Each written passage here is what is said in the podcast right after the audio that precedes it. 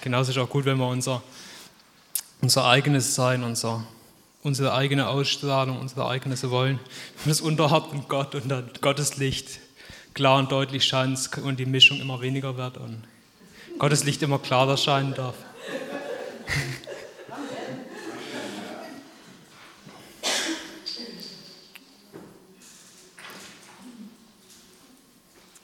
Ja, letzte Woche da hat Bärbel über Aufrichtigkeit geredet.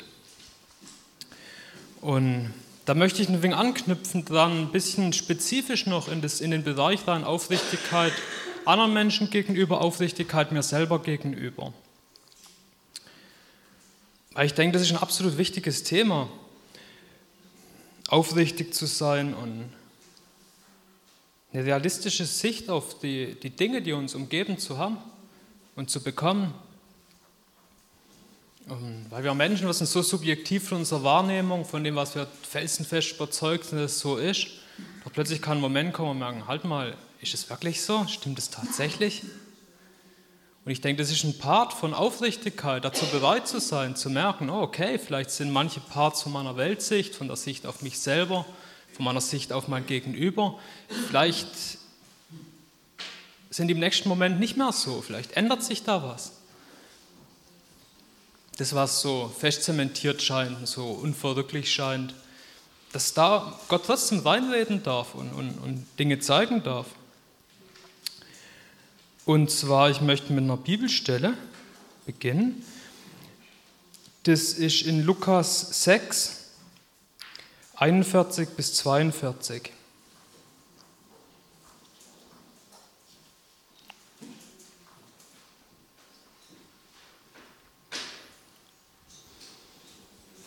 Was aber siehst du den Splitter, der in deines Bruders Auge ist? Den Balken aber in deinem eigenen Auge ist, nimmst du nicht wahr. Wie kannst du zu deinem Bruder sagen, Bruder, erlaube, ich will den Splitter herausziehen, der in deinem Auge ist, während du selbst den Balken in deinem Auge nicht siehst? Heuchler, zieh zuerst den Balken aus deinem Auge und dann wirst du klar sehen, um den Splitter herauszuziehen, der in deines Bruders Auge ist. Ich denke, das ist eine, sehr, sehr bekannte Stelle. Und ich denke, das ist auch relativ, ich meine, da gibt es so ein paar Sprüche, ja, erstmal vor der eigenen Haustür kehren, erstmal das eigene Zimmer aufräumen, bevor man die Welt anfängt zu kritisieren relativ allgemein. Ich denke, das sind auch gute, gute Herangehensweisen. Einfach erstmal zu versuchen, okay, was ist denn mein Part in der ganzen Sache? Was ist denn meine Verantwortung? Wo hängt bei mir vielleicht ein bisschen was schief, bevor ich meinen Blick auf andere richte? Der macht was falsch und der und der. Das ist so ganz allgemein, indem dass ich woanders irgendwo Mängel sehe, Fehler sehe, ich den Blick auch auf mich halten, gucke, okay, in der ganzen Unperfektheit auf der Welt habe auch ich meinen Part. Da habe ich meinen Teil drin.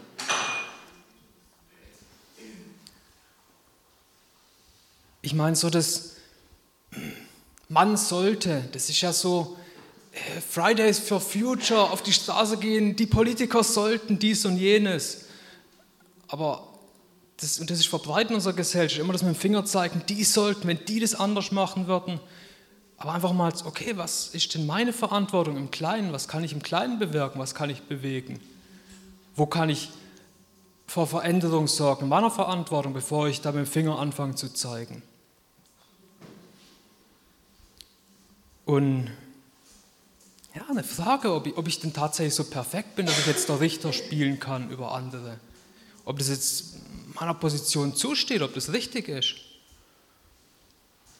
Oder ich meine, wie Jesus das sagt, wo sie die Ehebrecherin zu ihm, ihm schleppen.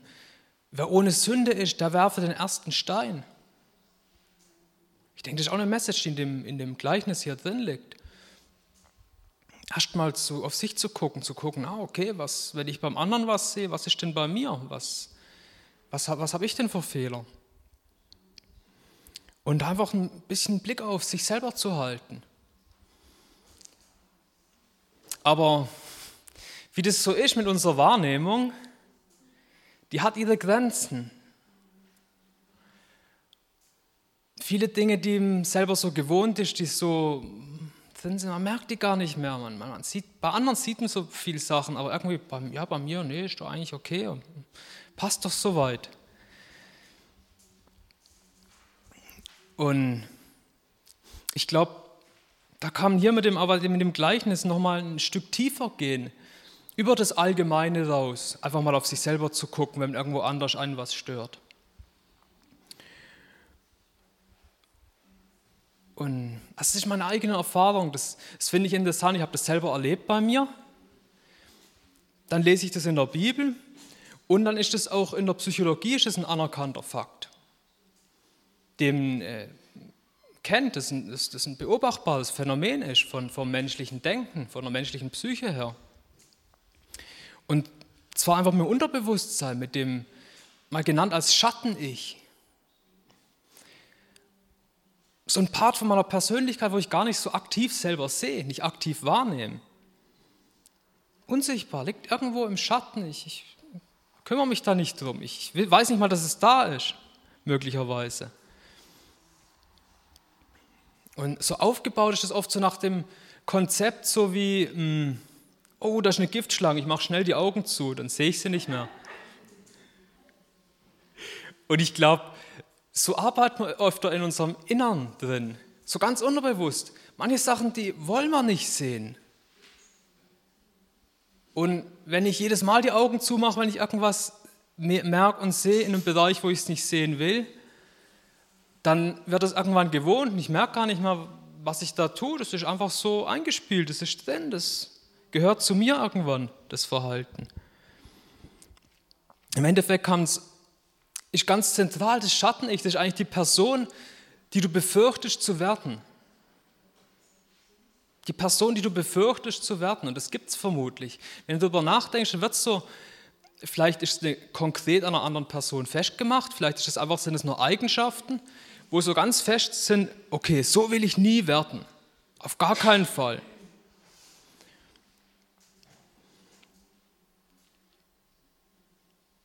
Und mal so zu dem, zu dem, zum dem Denken, so mit dem gewisse Teile von sich abgrenzen. Wie viele Leute gibt es, die so, so überzeugt sind von sich, dass sie durch und durch gut sind.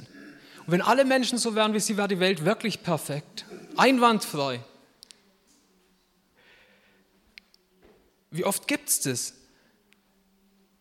Also ich, ich, begegne oft solchen Leuten auf der Arbeit, was da mal Leute schimpfen über den und jenen und der macht das falsch und den sollten erschießen und aber selber, nee, nichts, kein Makel, kein Flecken, perfekt. Ein wahres Lichtbild, wie sie sich selber aufbauen.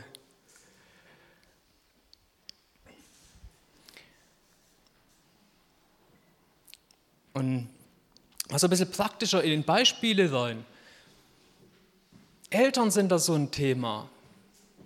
Manchmal komplett die Eltern als Person, manchmal einfach nur gewisse Eigenschaften von Eltern, mit denen aufgewachsen ist, wo man so sich festgesetzt hat, so okay, so will ich nie werden. Das will ich nicht. Das, das geht gar nicht. irgendwelche Dinge, die passiert sind, die dich sehr verletzt haben. So, nee, sowas werde ich nie tun oder sowas, würde ich, sowas könnte ich nie machen. Auf gar keinen Fall. Und in, in den Bereich, da gehört so ziemlich alles rein, was du wirklich abgrundtief hassest. Kann oft ein Teil sein von dem Schatten-Ich, das so nebenher läuft, im Dunkeln. Und ich meine, sowas wahrnehmen, manchmal kommt da sowas durch, wo man denkt so, oh, das hätte ich jetzt nicht gedacht, dass ich so bin oder dass ich sowas denken könnte oder machen könnte. Das ist unangenehm, das ist, da ist plötzlich mit einer Sache konfrontiert, die, die unbequem ist. Da sieht man plötzlich in seine eigenen tiefsten Abgründe rein und, und, und erschrickt und denkt, oh, oh, okay. Und blendet es vielleicht auch schnell wieder aus, möglicherweise. Man kann damit unterschiedlich umgehen.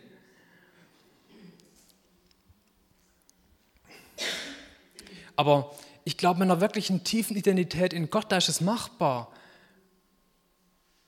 seinen Blick auch mal zu richten auf so unbequeme Dinge, so Dinge, wo man nicht wahrhaben möchte, eigentlich lieber so, eher so unterm Teppich halten möchte.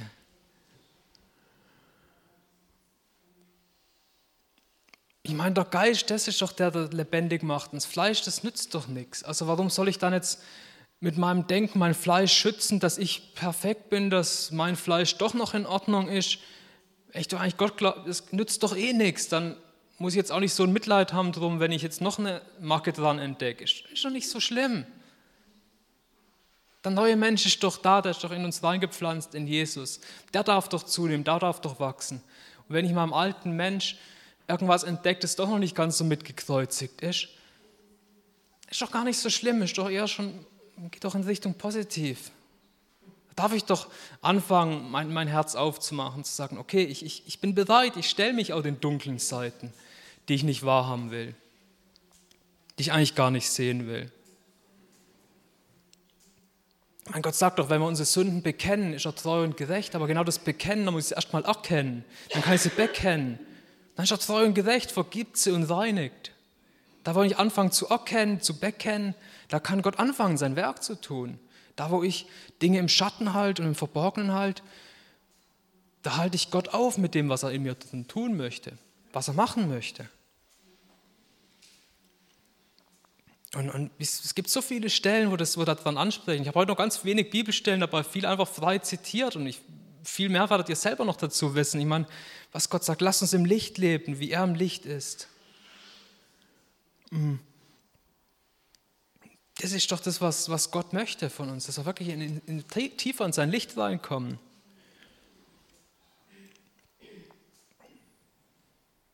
Und ja, so Selbsterkenntnis, ich meine, das, die, die Stelle mit dem, mit dem Zöllner und dem Pharisäer, wo der eine kommt, oh, schau mal, wie toll ich bin, besser als die anderen. Da kann der Gott sagen, mir dem Sünder gnädig. Und das sieht einen riesigen Unterschied. Einer, der sich selber erkennt, einer, der für sich selber vollkommen blind ist und in einer Illusion lebt. Und der eine, der sich selber erkennt, der merkt, dass er seine Macken hat, der geht gerecht weg und der wird verändert von Gott. Und der, der sich selber für gut hält, der ist verdammt so zu bleiben, wie er ist und kann sich nicht verändern.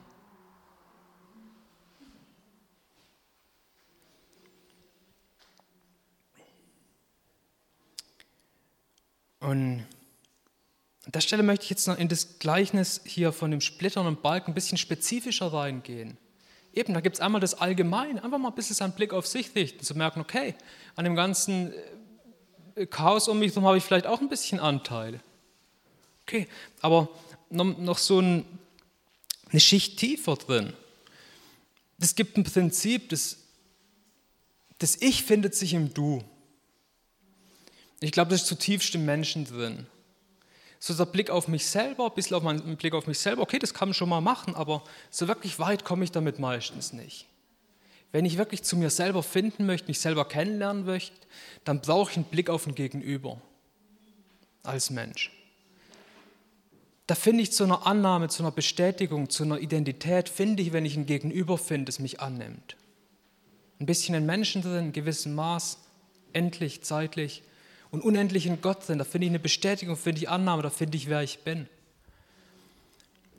Das ist so ein Prinzip, das Ich findet sich im Du. Aber das kann man auch umdrehen auf die Seite hier mit dem Splitter und dem Balken. Das Ich findet sich im Du. Das kann ich auf das Negative, Ablehnende beziehen. Wenn ich irgendwo einen Splitter sehe bei jemand anderem, vielleicht Vielleicht sagt er irgendwas über mich.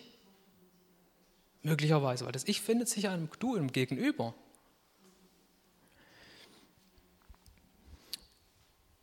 Und an den Punkten, wo ich merke, dass meine Ablehnung gegen irgendwie ein falsches Verhalten, Verhalten, das ich falsch finde bei jemand anderem, das mich nervt, das mich stört, wenn da meine Abneigung besonders groß und besonders stark ist und mir, jemand mir besonders auf die Nerven geht, Möglicherweise ist es einfach der Splitter beim anderen, rein nur eine Reflexion von meinem Balken, den ich mit mir rumtrage und nicht wahrnehme. Nicht, ich habe auch nur einfach so ein paar Mal auch so meine Macken. Nein, möglicherweise ist das, was mich nervt beim anderen, ist es genau meine Macke, die er reflektiert, die ich verdränge.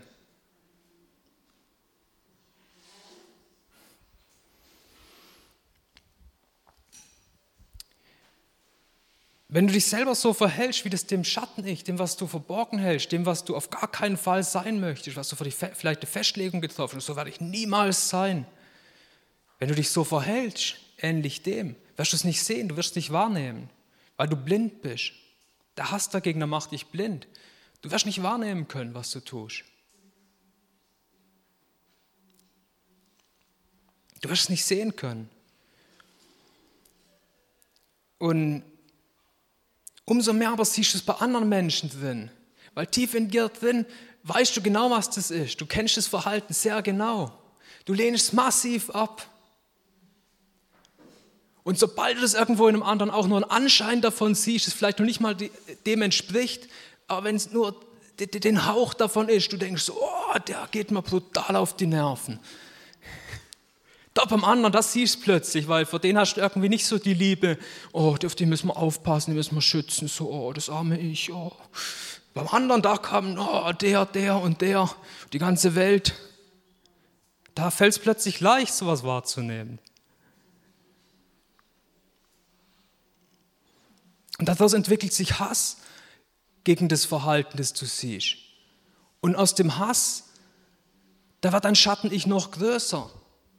Da wird das, was du nicht wahrnehmen kannst, das, was du nicht sehen kannst in dir selber, wird größer, wenn du hassest. Weil du kannst doch nicht akzeptieren, was zu sein, das du hassest. Das willst du nicht. Das willst du nicht sehen. Das wirst du nach Möglichkeit, so gut du es kannst, verdrängen und zur Seite schieben und nicht sehen wollen.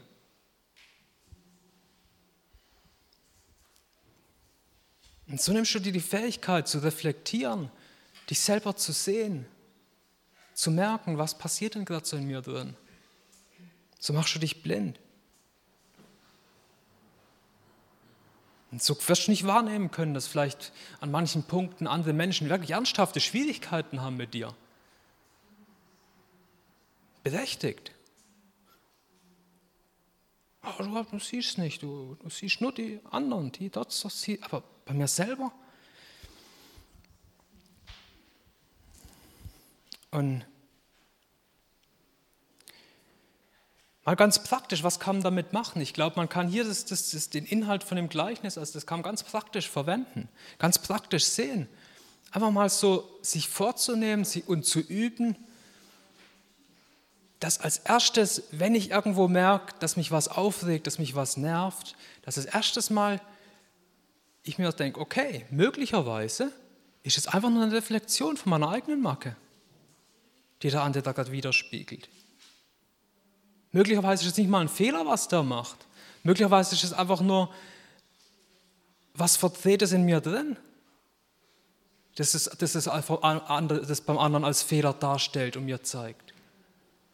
Das ist mal als erste Frage. Okay, ähm, spiegelt da was von mir wieder? Das erstmal aufzumachen und Gott zu fragen, so, okay, was, was, was sagt es mir? Was sagt die Ablehnung jetzt mir? Was sagt die Ablehnung, die ich in mir drin spüre, über mich? Meistens sagt sie viel mehr die Ablehnung, die ich in mir drin habe, über mich, als über den anderen, den ich ablehne. Meistens sind da über mich viel mehr Infos da drin, als für den anderen kenne ich doch kaum. Wie will ich da jetzt so genaue Infos drüber haben? Fang da an, dankbar zu werden, wenn du merkst, okay, da reflektiert jemand meine Schwäche.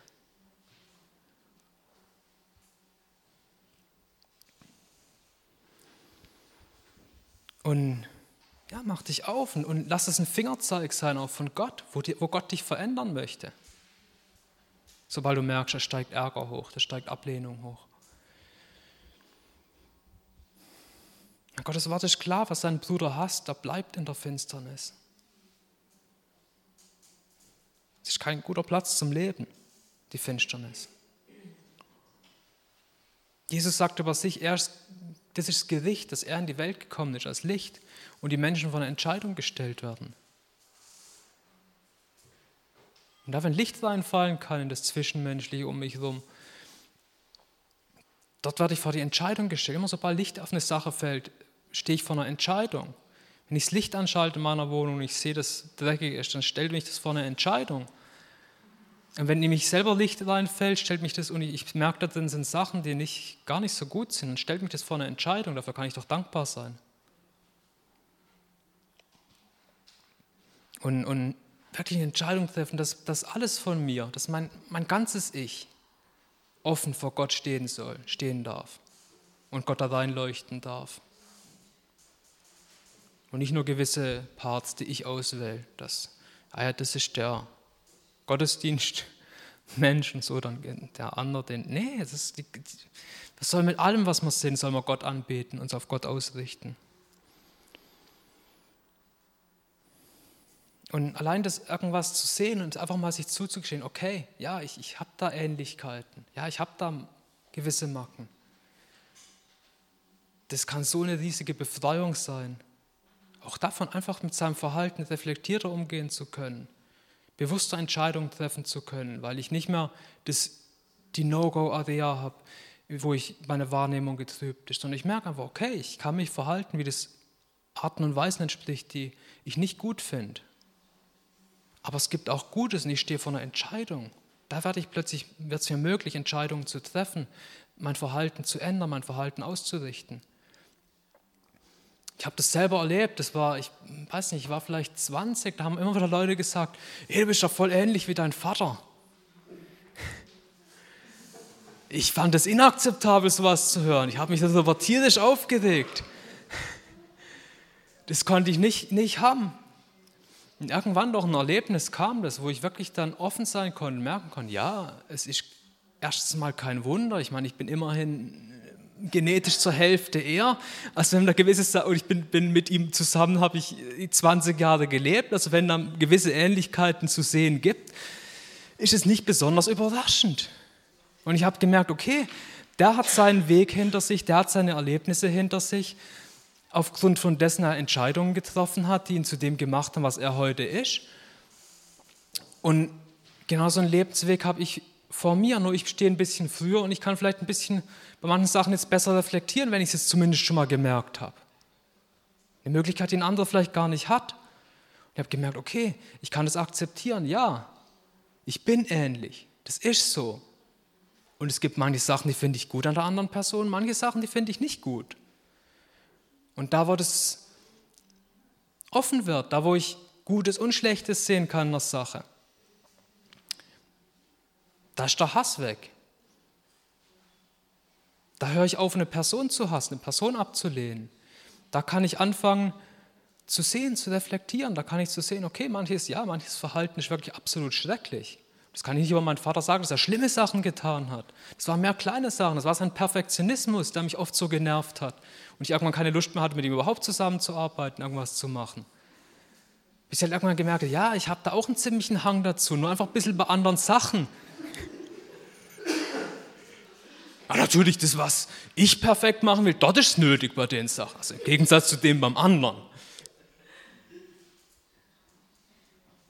Und Irgendwann konnte ich anfangen, das reflektieren. Okay, dem sind manche Sachen wichtig, die mir nicht so wichtig sind. Mir sind dafür manche Sachen wichtig, wo er vielleicht jetzt nicht so einen Blick dafür hat. Wir können da manchmal vielleicht ein bisschen einander helfen.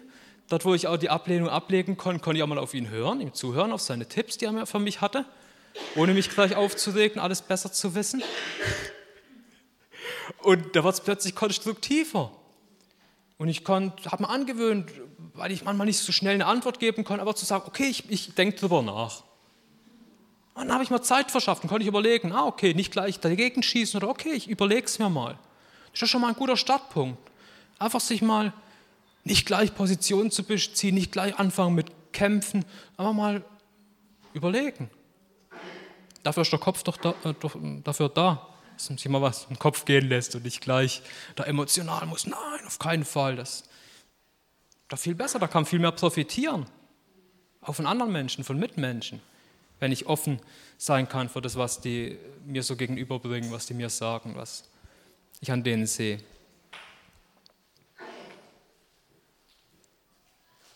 Und ich meine jetzt mal ehrlich, hm, Streite, Diskussionen und sowas, das gibt es ja immer wieder in unserem Alltag drin. Es passiert einfach. Das, was sind Menschen? Wir sehen manche Dinge verschieden. Aber jetzt mal die Frage, wo hoffst du, dass der Fehler liegt, wenn es eine Diskussion gibt?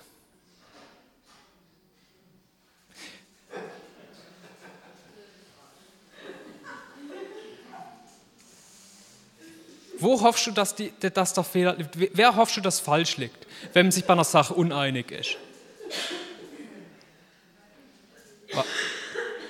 Warum, warum lacht ihr?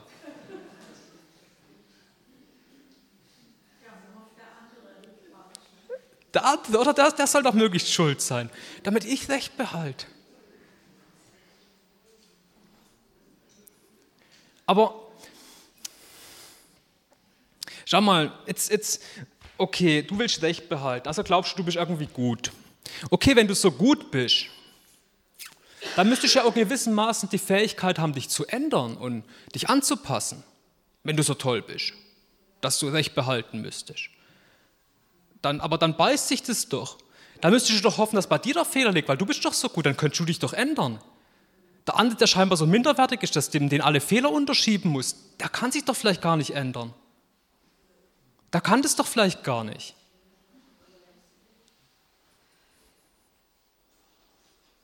Und ich meine, irgendwo wird ein Fehler liegen, irgendwo wird eine Diskrepanz gehen, irgendwo wird man sich vielleicht in der Mitte treffen, weil beide irgendwie einen Fehler haben, irgendwie eine Macke haben, nicht das ganze Bild von der Realität sehen. Einfach Menschen sind unvollkommen. Aber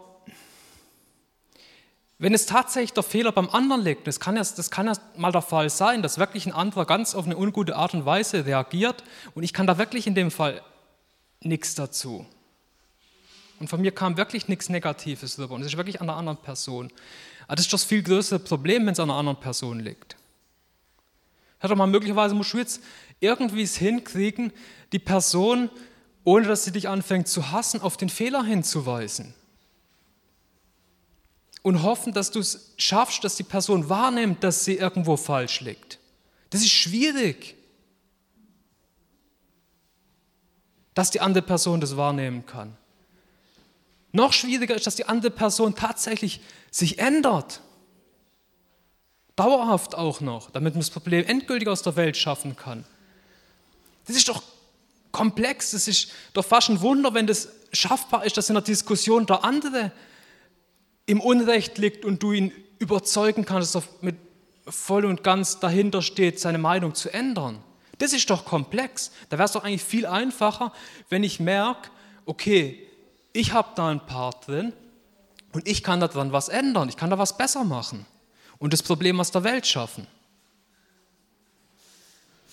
Das wäre doch besser, wenn ich da meine Hoffnung reinsetze, wenn ich merke, es gibt eine Diskussion, ich hoffe, oh, hoffentlich, hoffentlich kann ich da was machen, kann ich da was anders machen, um das besser für die Zukunft zu gestalten. Es wäre doch gut, wenn das so unsere erste Hoffnung wäre, wenn es irgendwo zu einem Streit, zu einer Diskussion kommt dann zeige ich vielleicht auch nicht mal mit dem Finger, sondern frage einen anderen, so, hey, kannst du mir was sagen, was ich besser machen kann, um das zu vermeiden?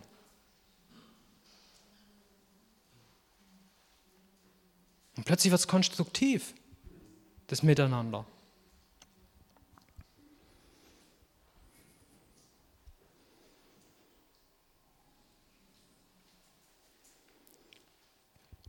Und selbst auch wenn es an sich selber schwierig ist, mit manchen Macken umzugehen, man merkt, oh Mann, manche Sachen, die kommen immer wieder hoch. Und es ist anstrengend. Aber Gott hat doch Geduld. Überlegen wir mal, wie viel Zeit wir uns oft genommen haben, auf irgendwelchen Umwegen auf unserem Leben, unser Leben kaputt zu machen und, und, und ins Negative zu verdrehen. Und, und geben wir doch Gott auch ein bisschen Zeit, dass er uns ins Positive verändern darf wenn wir uns so viel Mühe gegeben haben, oft in manchen Bereichen uns richtig in den Dreck reinzureiten. Lass mal Gott doch ein wenig Zeit, dass er an uns arbeiten darf.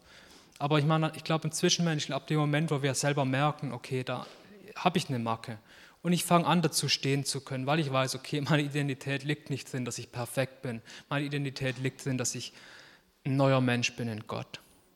Ich plötzlich wahrnehmen kann, okay, ich habe meine Macken, ich kann damit mit den Menschen, mit denen ich vielleicht mehr zu tun haben, mit denen kann ich mich drüber reden, kann ich mich austauschen drüber. Und da ist eine Offenheit drin. Dann ist doch plötzlich auch viel mehr Verständnis da. Ich habe das in den letzten Jahren mit meiner Mutter gelebt. Sie ist so eine Person, sie nimmt wahr, dass sie nicht perfekt ist.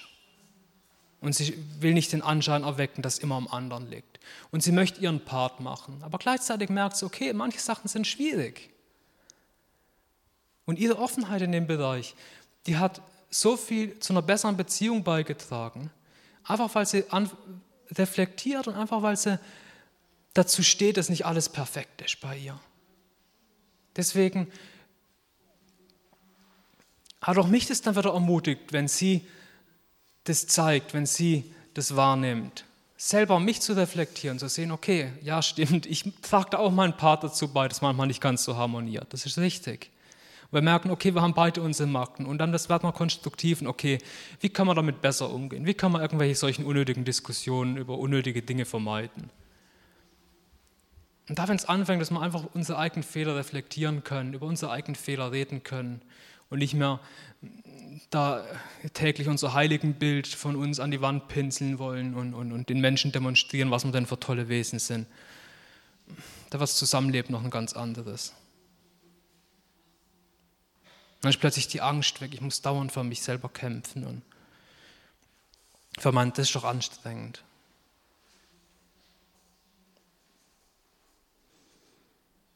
Und ja, da kommen wir zu einem Punkt, über den haben wir auch immer wieder geredet in, den letzten Monaten, Jahren. Die ganze Bibel ist voll davon. Hm, Gott will geehrt werden, Gott will im Mittelpunkt stehen. Und da wir das ersetzen mit dem, ich brauche meine Ehre.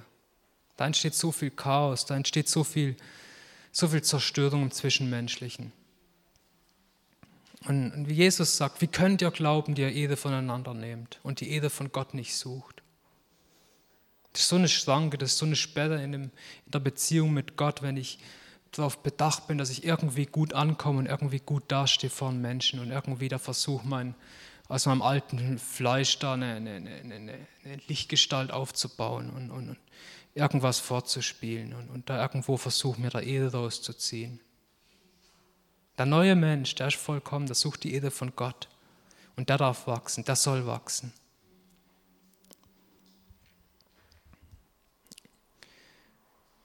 Und in Johannes 17, das hohenpriesterliche Gebet von Jesus, da kommt so oft wieder vor die Einheit, die Liebe zueinander. Das soll ein Erkennungszeichen sein unter uns, dass, dass, dass, dass Jesus real ist, dass es den wirklich gibt. In der Liebe zueinander, da möchte Jesus sich widerspiegeln. Und wenn sie Recht haben, Recht behalten, wichtiger wird als die Wahrheit, dann mache ich mich doch selber zum Gott. Und darin wird nicht sichtbar, dass Jesus real ist dann. Da werden menschliche Abgründe drin sichtbar und nichts anderes.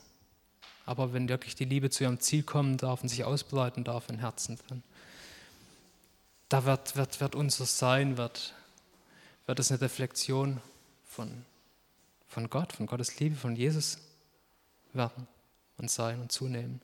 Und das ist doch gut.